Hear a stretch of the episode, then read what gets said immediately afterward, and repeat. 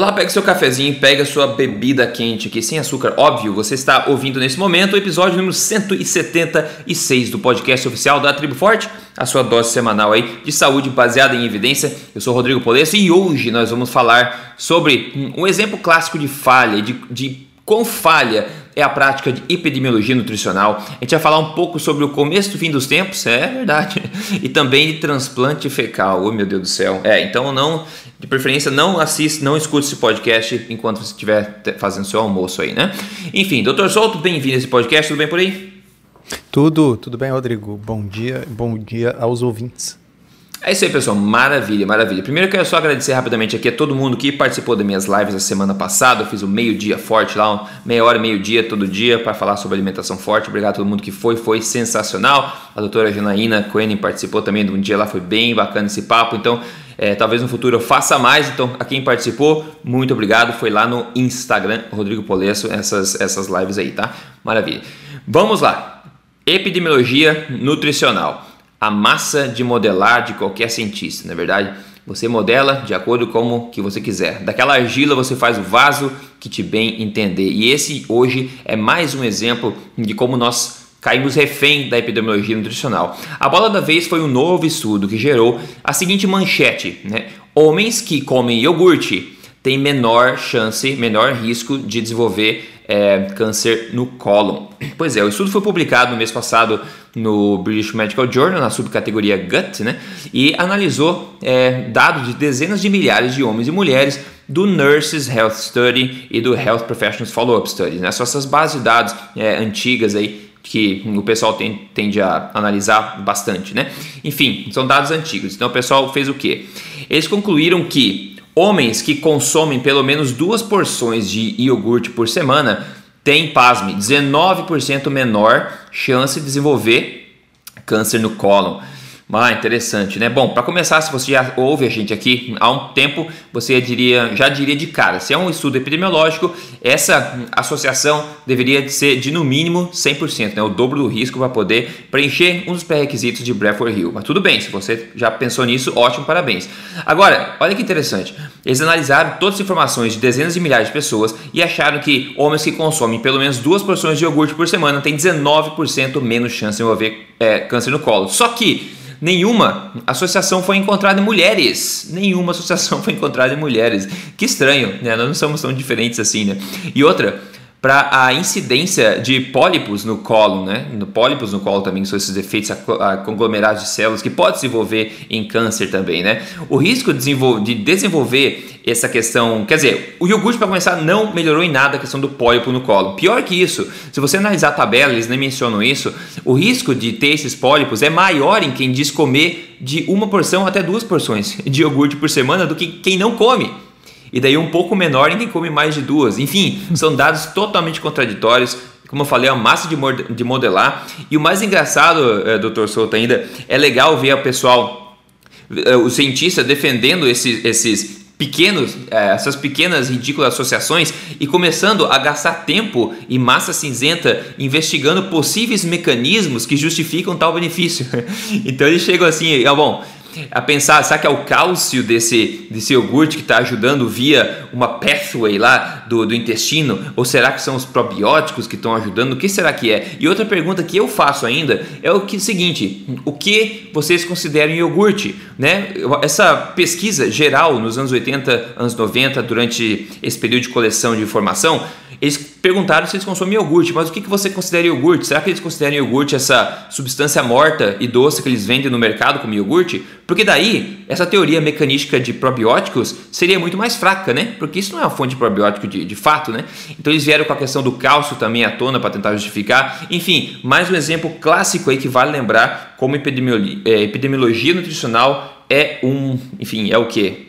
Eu quero usar um termo fecal, mas não vou usar não. Diga aí, doutor Souto. Olha, Rodrigo, o, esse, esse Willett, ele é o Ansel Keys moderno. Esse é, né? Isso, ah. meu Deus do céu. Uh, literalmente, o nome dele agora pipoca em tudo o que está por trás da visão contemporânea de epidemiologia nutricional. Né?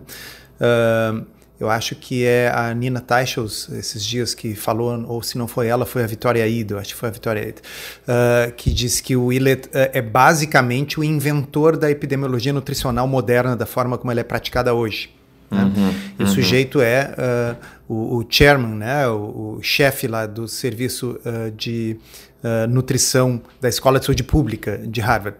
É, né? incrivelmente falando. E, então, assim, uh, se eu falo It Lancet, que nós já falamos aqui várias vezes, aquele relatório uh, de Vegano. pessoas uh, bilionárias que sugeriam que se deveria consumir não mais do que uh, 14 gramas de carne. é, é. Quem está por trás daquilo? Willett.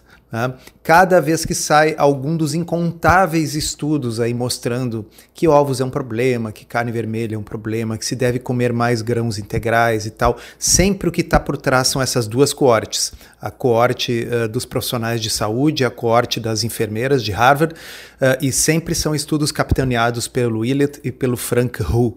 Uh, que é o, é, é, o, é, o, é o Robin, né? O William é, é o Batman. É o Batman Robin. É. Uh, e então ele está sempre lá.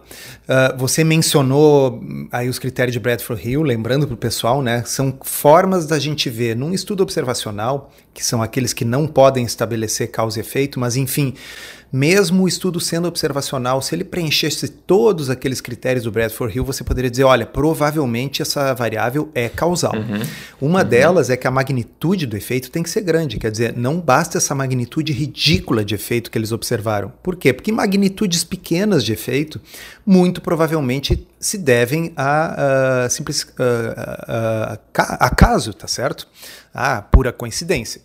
Uma outra coisa muito importante na, nos critérios de Bradford Hill para estabelecer que uma coisa causa a outra é uma curva dose-resposta. Né? Uhum. É, então, se, uh, se iogurte protege, um pouco de iogurte vai proteger um pouco e bastante iogurte vai proteger bastante. Mas uh, apareceu aí que um pouco de iogurte é pior que nada. Sim. Né? Mas bastante uhum. é melhor do que nada.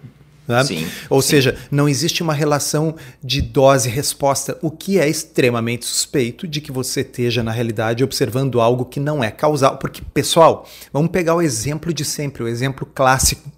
Lembrando, o doutor Bradford Hill, lá nos anos 60, foi o epidemiologista que conseguiu demonstrar que o cigarro estava associado causalmente com com câncer de pulmão. Tá? Uhum. Uh, eu, e, então, no, o exemplo do cigarro mostra assim: se você fuma um pouco, você tem um risco maior do que se você não fuma nada. Se você fuma bastante, você tem um risco ainda maior. E se você fuma muito, você tem um risco muito maior. Quer dizer, há uma dose-resposta. Quando não existe dose-resposta, que é o que você mostrou aí, uhum. é muito suspeito. E o outro alto nível de suspeição é a questão de que uh, se encontrou uma associação, mas só em homens, não em mulheres. É, bizarro. Tá? Tudo uhum. bem, tem algumas coisas em medicina que são assim. Especialmente aquelas coisas, por exemplo, assim, câncer de mama. Bom, você vai encontrar uma associação maior de ser obeso com câncer de mama em mulheres do que em homens, porque, enfim, mulheres têm mais mama. Né? Você vai encontrar uma associação maior de resistência à insulina e sino metabólica com câncer de próstata em homens do que em mulheres, porque, bem, mulheres não têm próstata. Tá? Agora, homens e mulheres têm cólon, o que torna pouco provável que se ambos consumirem iogurte seja benéfico apenas num e não em outro. Então, quando a gente junta tudo isso, esse é o tipo da coisa que não devia nem ter sido publicada. Exato. Tá certo? Exato. Uhum. Uh, então, olha, olha só, eu, o Polesso, uh, nós realmente achamos que iogurte pode ser um alimento interessante. Né? O iogurte é um alimento uh, rico em proteínas, né? Uh, pouco processado, basicamente é a fermentação do leite. Essa fermentação ajuda a eliminar o açúcar desse leite, então o iogurte é mais pobre em carboidratos do que o leite que lhe deu origem. Né? É uma boa fonte aí de minerais e de nutrientes. Então o iogurte, um iogurte natural integral, pode fazer parte da, de uma alimentação uh, baixa em carboidratos ou de uma alimentação saudável. Então, nós não estamos questionando que o iogurte faça mal ou não, nós estamos questionando a epidemiologia nutricional. Tá? Uhum, Porque exato. esse mesmo tipo de estudo lixo como esse aí, que obviamente não prova que iogurte diminui o risco de ter pólipos no intestino, é o mesmo desenho de estudo que quando mostrar que gordura faz mal para alguma coisa, ou carne vermelha faz mal para alguma coisa, ou ovo faz mal para outra coisa, a crítica é a mesma. Não é porque uh, a gente. Uh, concorda que iogurte possa ser bom para você, que nós vamos endossar um estudo de epidemiologia lixo como esse. Uhum, exatamente. E o oposto da epidemiologia lixo como esse é o está, é o gold standard que a gente fala, né? Que é um ensaio clínico randomizado, como por exemplo esse que a gente vai falar agora, que a gente já está falando de, de microbiota intestinal, está falando de probióticos. Teve um novo é, ensaio Rodrigo, randomizado. Deixa eu até Diga. te interromper para dar um Diga. exemplo. Alguns episódios atrás, nós uh, falamos aqui de um estudo Gold Standard, um ensaio clínico randomizado, avaliando justamente uh, uma, uh, pacientes com história de pólipos intestinais, pacientes que já tinham tido né, doença no cólon, para avaliar se eles tinham recorrência. Você lembra que nós falamos desse Lembro. estudo? E uhum. ele era um estudo que mostrou justamente o contrário do que as pessoas imaginavam, que uma dieta pobre em gordura, rica em fibras, não ajudava a prevenir a recidiva do câncer de cólon. É, Exato, então, exatamente. é muito importante testar as hipóteses em estudos científicos. Um estudo científico é a gente levanta uma hipótese, a gente desenha uma intervenção e a gente testa ela para ver se no mundo real, no mundo empírico, aquilo uh, refuta ou não a hipótese que a gente levantou. Por exemplo, aquele estudo refutou a hipótese de que uma dieta pobre em gordura, rica em fibras, vá aumentar, uh, uh, diminuir a chance de recidiva de câncer de intestino. Né? Agora, é. esse aí, esse do iogurte, esse aí simplesmente serve para encher as manchetes e encher as cabeças de pessoa de mais dúvida e de bobagem. Com certeza, com certeza. Então, pô, esse novo ensaio clínico randomizado, que foi duplamente cego e foi controlado para placebo também, é um gold standard.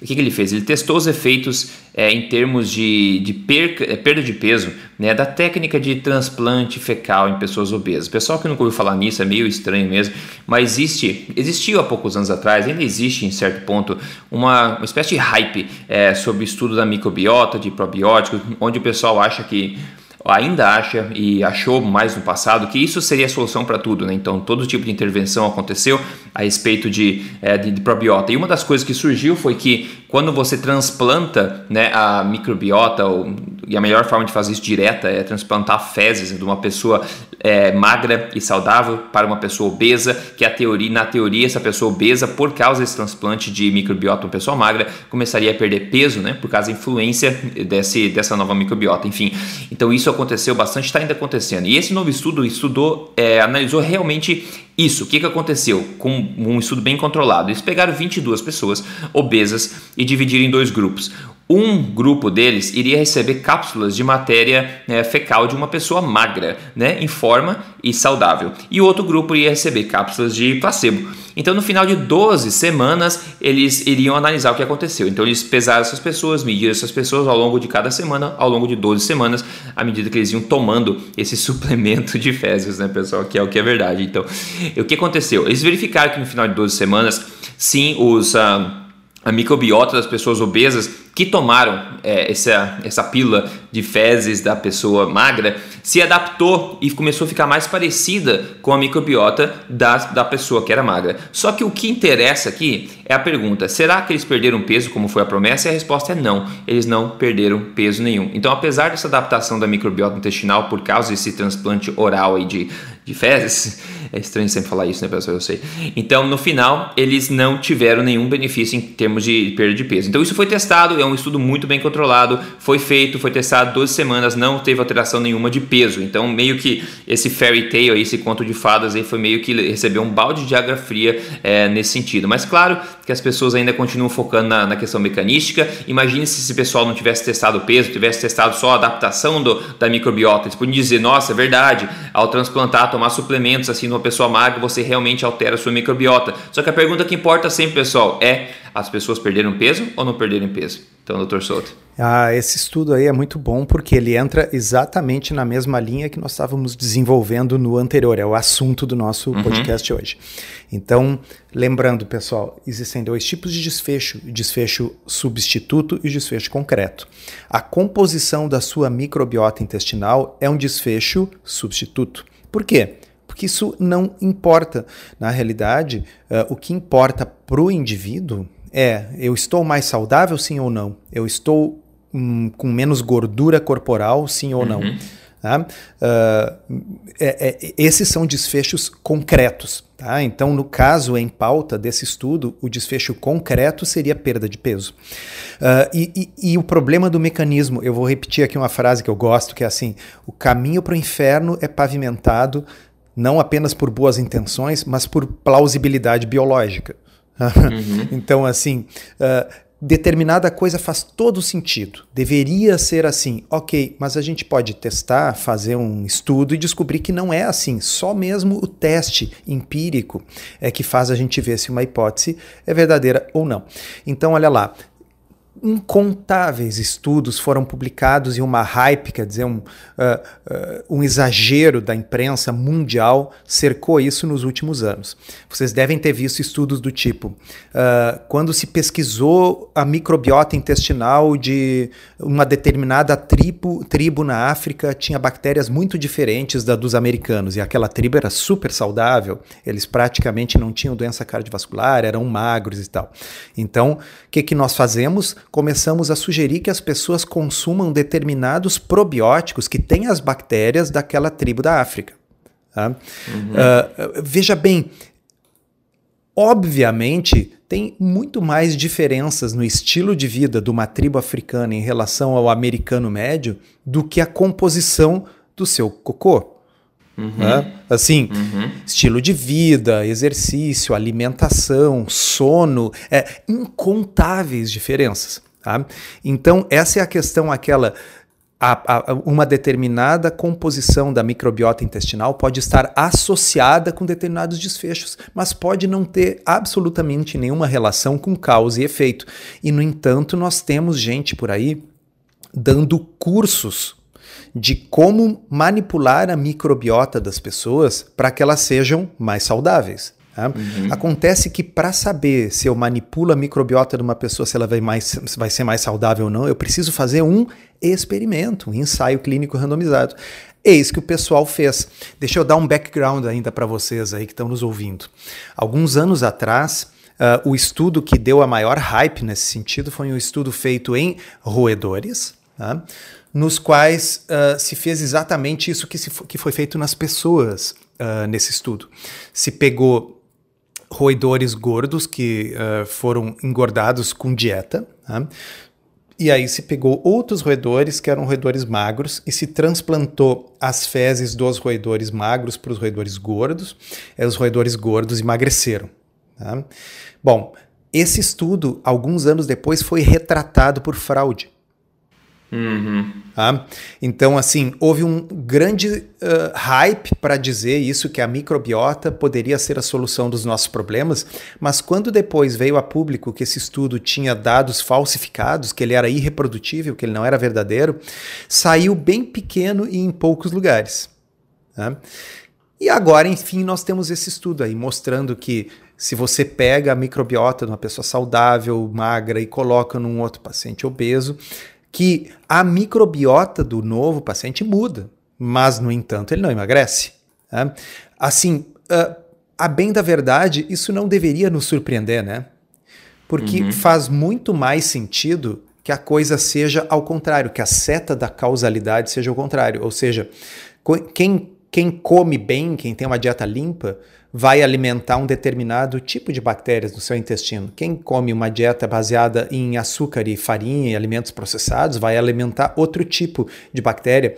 E o que está determinando o desfecho ruim, que é o ganho de peso, é a dieta ruim. E aquelas bactérias provavelmente são apenas um marcador de uma dieta ruim. Exato. Tá? Exato. Uh, então, vocês veem que é, é, um tema que se repete, né?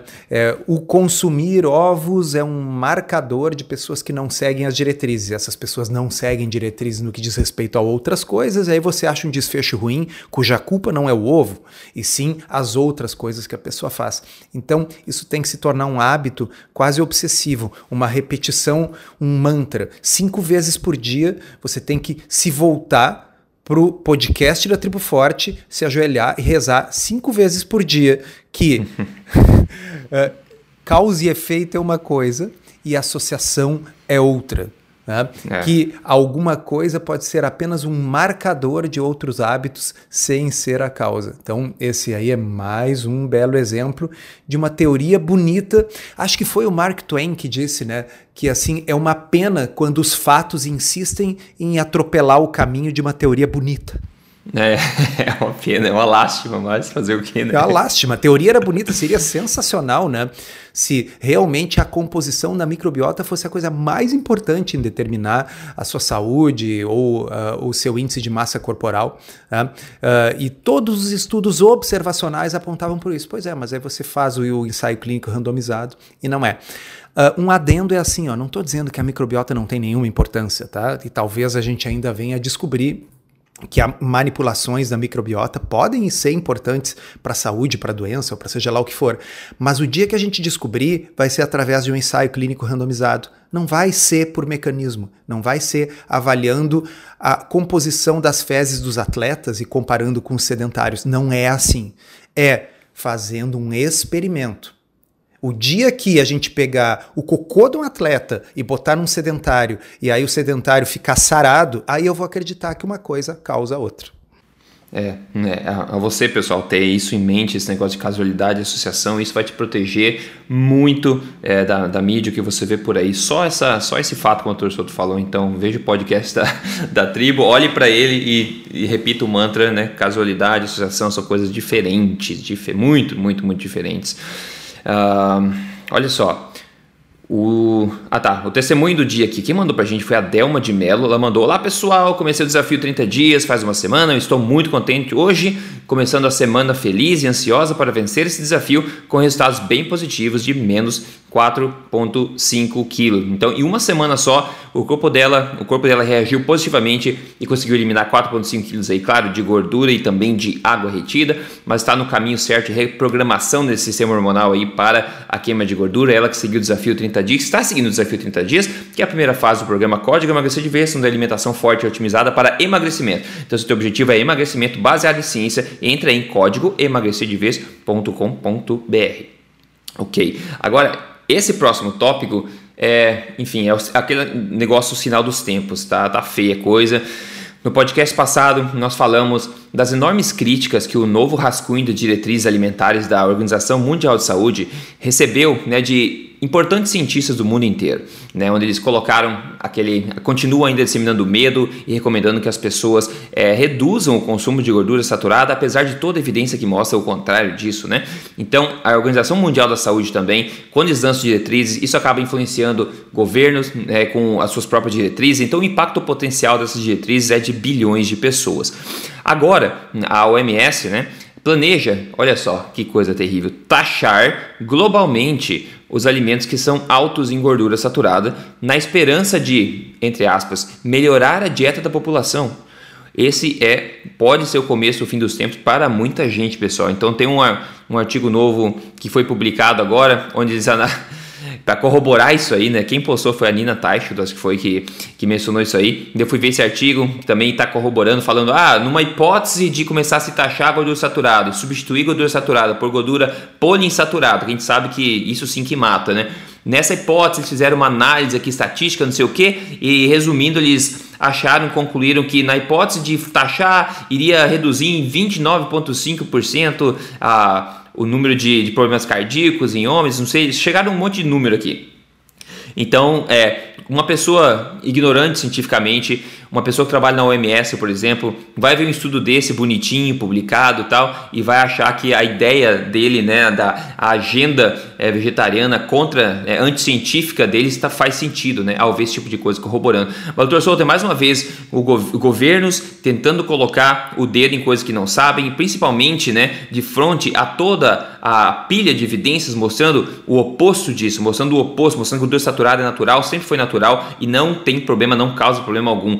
Então, o que, que eles estão fazendo resumindo, pessoal? Estão querendo taxar globalmente alimentos que são alto em gordura saturada, que basicamente são todos os alimentos mais nutritivos que existem no planeta. Vai sobrar o quê? Vai sobrar alimento vegetal, né? Vai sobrar alimento vegetal. Até azeite de oliva, na verdade, eh, seria taxado, porque 14% é isso. Salmão também deveria ser taxado. Vai sobrar o quê? Vai sobrar tofu, vai sobrar feijão, vai sobrar essas coisas. É, dizendo para a gente consumir ao invés gorduras poliinsaturadas, que são pró-inflamatórias e são associadas, essas sim, a problemas é, cardíacos. Né? Então, como é que a gente segura esse bonde, doutor Souto? É só, acho que se protegendo e tentando cada um de nós se salvar individualmente, né? É, é eu acho que, que, que, é o que resta, é o que sobra. Porque, uh, e, e, é espantoso, né? Uh, nós, nós, conversamos no podcast passado sobre o excelente artigo que saiu no British Medical Journal com vários autores. Eu até salientei que um deles era o Mozafarian, que é um sujeito bastante é. conservador até no, no quesito da nutrição, mas todos concordando que simplesmente não existe uh, base científica para uh, dizer que gorduras saturadas são um problema para doença cardiovascular e, na realidade, os estudos que realmente interessam, quais são? Os ensaios clínicos randomizados, não mostraram que a redução de gordura total ou gordura saturada reduza a mortalidade cardiovascular. Ou seja, isso que a OMS está dizendo é uma bobagem, é algo inventado da cabeça deles. É, e, e, no entanto, como você disse, é muito uh, influente. Né? Uh, as pessoas tendem a, a, a ter uma, uh, uma relação de quase reverência né? com o que diz um órgão como a OMS. Se eles, que são a OMS e estudam isso mais do que ninguém, estão dizendo isso, só pode ser verdade. Então, existe um apelo à autoridade que, que é muito difícil. Né? E como você disse, na, na verdade. Uh, não existem gorduras isoladas, né? Então, uhum. uh, quando a gente come, uh, seja um peixe, seja um ovo, seja uma carne, uh, seja azeite de oliva, aquilo é sempre, sempre um conjunto de três tipos de gordura: saturada, in, monoinsaturada e poliinsaturada. Tá? De modo que não se consome gordura saturada sozinha, não tem como reduzir a saturada sozinha. Quando você estiver taxando a gordura saturada, você vai estar taxando alguns dos alimentos mais nutritivos, mais nutricionalmente densos, mais uhum. importantes da dieta humana. Por quê? Porque você quer reduzir um nutriente que nunca foi demonstrado que tenha relação com os desfechos que você alega. Então, assim, é, é, é um, é um mundo distópico. Assim, eu, eu é olho muito. isso com aquela incredulidade assim de quem, uh, sabe? Eu fico imaginando aqueles uh, filósofos, historiadores que foram vendo o mundo inexoravelmente caminhar para a Segunda Guerra Mundial, o fascismo crescendo naquela época e aquela impotência do pessoal olhando e dizendo assim: é tão evidente que isso vai dar M. E, uhum. no entanto, o mundo parecia não ver e caminhou inexoravelmente para M. Eu acho que a gente está vendo, assim, tipo o holocausto nutricional se formando. Desculpa parecer dramático, né? uhum. né? mas é Sim. muito difícil, pessoal. É, sério. é muito difícil.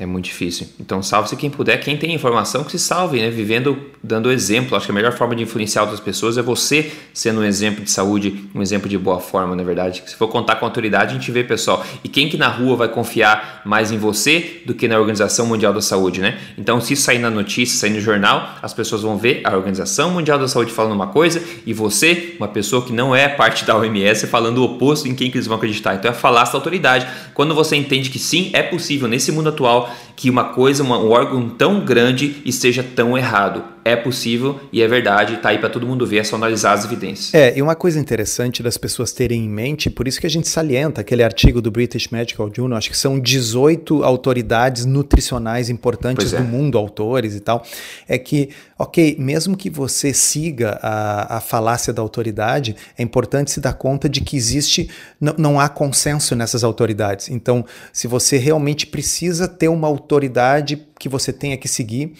Então, nós estamos sugerindo outras autoridades aqui. Né? Então, tem aquele grupo lá, são todos professores, chefes de departamentos de universidades importantes mundo afora, que estão dizendo alto e claro que as diretrizes da OMS estão erradas do ponto de vista metodológico, inclusive do ponto de vista da epidemiologia nutricional.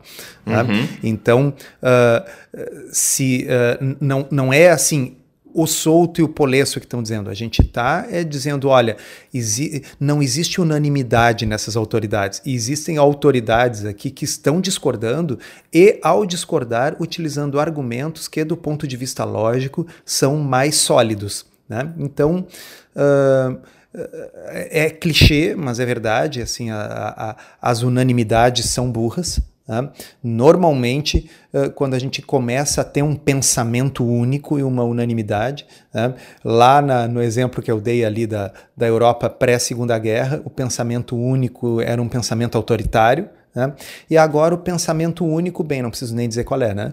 Então, uh, cuidado, pessoal. Assim, existem uma série de autoridades que estão discordando, mas com argumentos muito melhores do que a Organização Mundial da Saúde. É bom prestar atenção. É, com certeza. Vai ter mais pro vir nessa, nessa novela, com certeza. Doutor Souto, chegou a hora de comentar o que, que você degustou na sua última refeição aí. Olha, Rodrigo, na realidade, uh, eu tô em jejum desde o almoço de ontem. Uhum. Tá? E agora são uh, 15 para as 11 da manhã. Tá?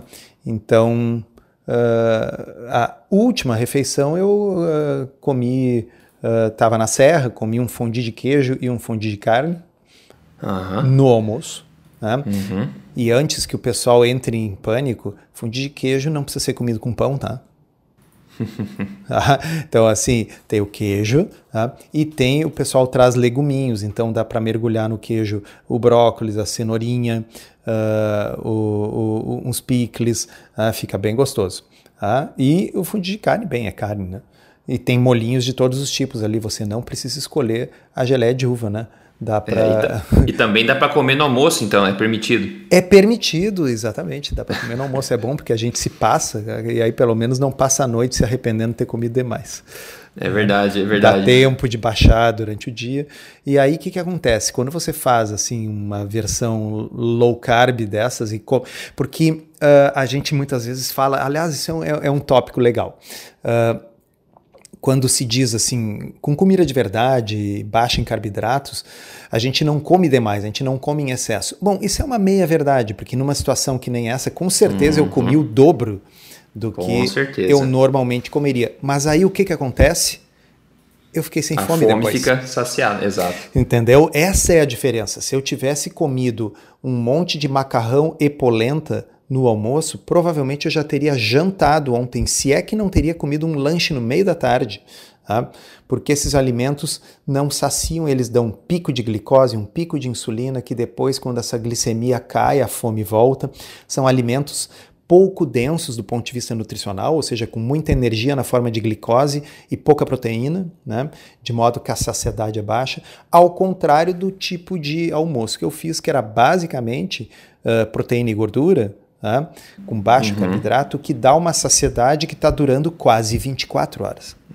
É, tá? é uma então, diferença gritante. Quando a gente, uh, né, o, o, termo em inglês overeat, né, quando a gente come demais em, eh, de comida de verdade, de uh, uma alimentação forte, uma alimentação nutricionalmente densa, até dá para fazer esse overeating, comer demais, mas uhum. o corpo, através do mecanismo de homeostase do próprio corpo, compensa, diminuindo o apetite para a próxima refeição. De modo que dentro das 24 horas você não está comendo demais. Exato, exato. É mágica, pessoal, mágica. É simplesmente o corpo humano. Olha só, vai ficar a dica para vocês agora, porque ontem à noite eu fiz o mesmo prato, o mesmo prato que eles servem no buffet do Jardim do Éden, sabia? Então, quando você conhecer o Jardim do Éden, eles vão servir isso para você. O que, que é? É um belo de um hambúrguer, tá? Hambúrguer a gente comeu um, um de carneiro, ou de carne de, de, vaca, e você pega e faz um bacon também ao mesmo tempo, tá? Então você pega isso aí, você faz o seguinte, faz o hambúrguer, depois você pega um queijo azul também, que é tipo um gorgonzola, e quando o hambúrguer estiver quase pronto, você vira a parte quente, põe esse queijo por cima, ele vai derreter em cima do hambúrguer, e para finalizar, você põe por cima é, duas fatias de bacon, duas tiras de bacon. Pessoal, façam, e depois me digam o que, que é esse negócio. Claro, não precisa colocar duas fatias de pão para fechar um hambúrguer, pessoal. Come só a parte boa, come a parte boa, come só o hambúrguer, o queijo e o bacon. Isso vai deixar você salivando e querendo comer um monte. Também dá para overeat, também dá para comer bastante também disso aí também. Só que quanto, como o Dr. Souto falou, isso vai compensar também no apetite depois, na, saciedade da fome depois. Mas fica a dica aí, é isso que ele serve no, no Jardim do Éden quando você chega lá, porque tão bom, tão bom que não dá para acreditar. Mas que beleza. Posso dar um último pitaco aqui de um estudinho que eu me lembrei manda, rapidinho, manda. só para fechar no mesmo tópico que nós uhum. falamos a, o episódio inteiro. Uh, okay. Saiu na mídia aí um, um, um, estudo mostrando que o consumo excessivo de bebidas açucaradas estava associado com um aumento da incidência de câncer. Sabe por que, que a gente não repercutiu loucamente esse estudo aqui?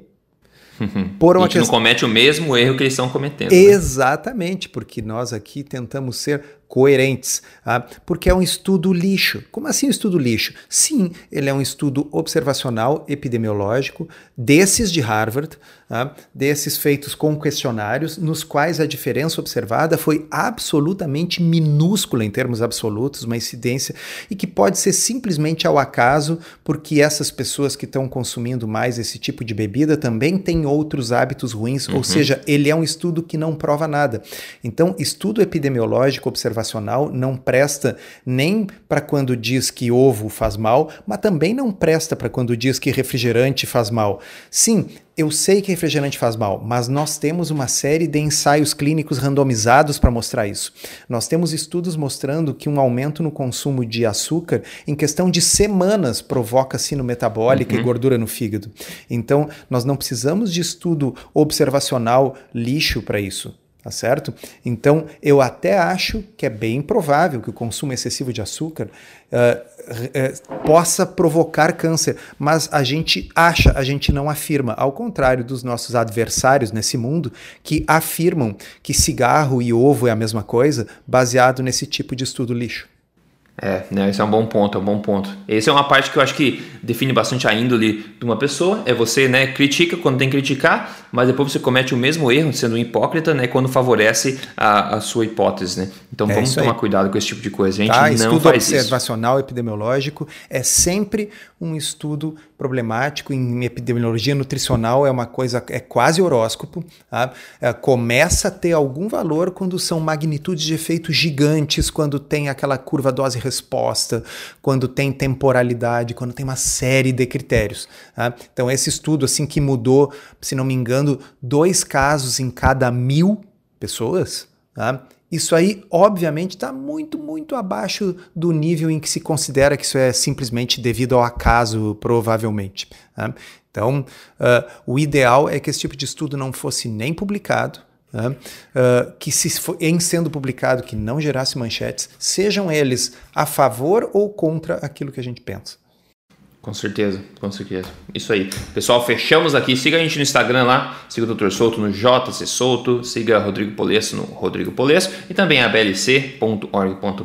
Se rodeia, se rodeie dessa positividade de evidências aí para tentar melhorar a sua saúde sua boa forma também. E conte com a Tribo Forte, triboforte.com.br. Tem uma coleção de mais 500 receitas lá que você pode curtir, deixar seu dia a dia bem mais dinâmico, bem mais saboroso, ok? A gente fica por aqui, a gente se fala no próximo podcast. Dr. Souto, obrigado e a gente se fala.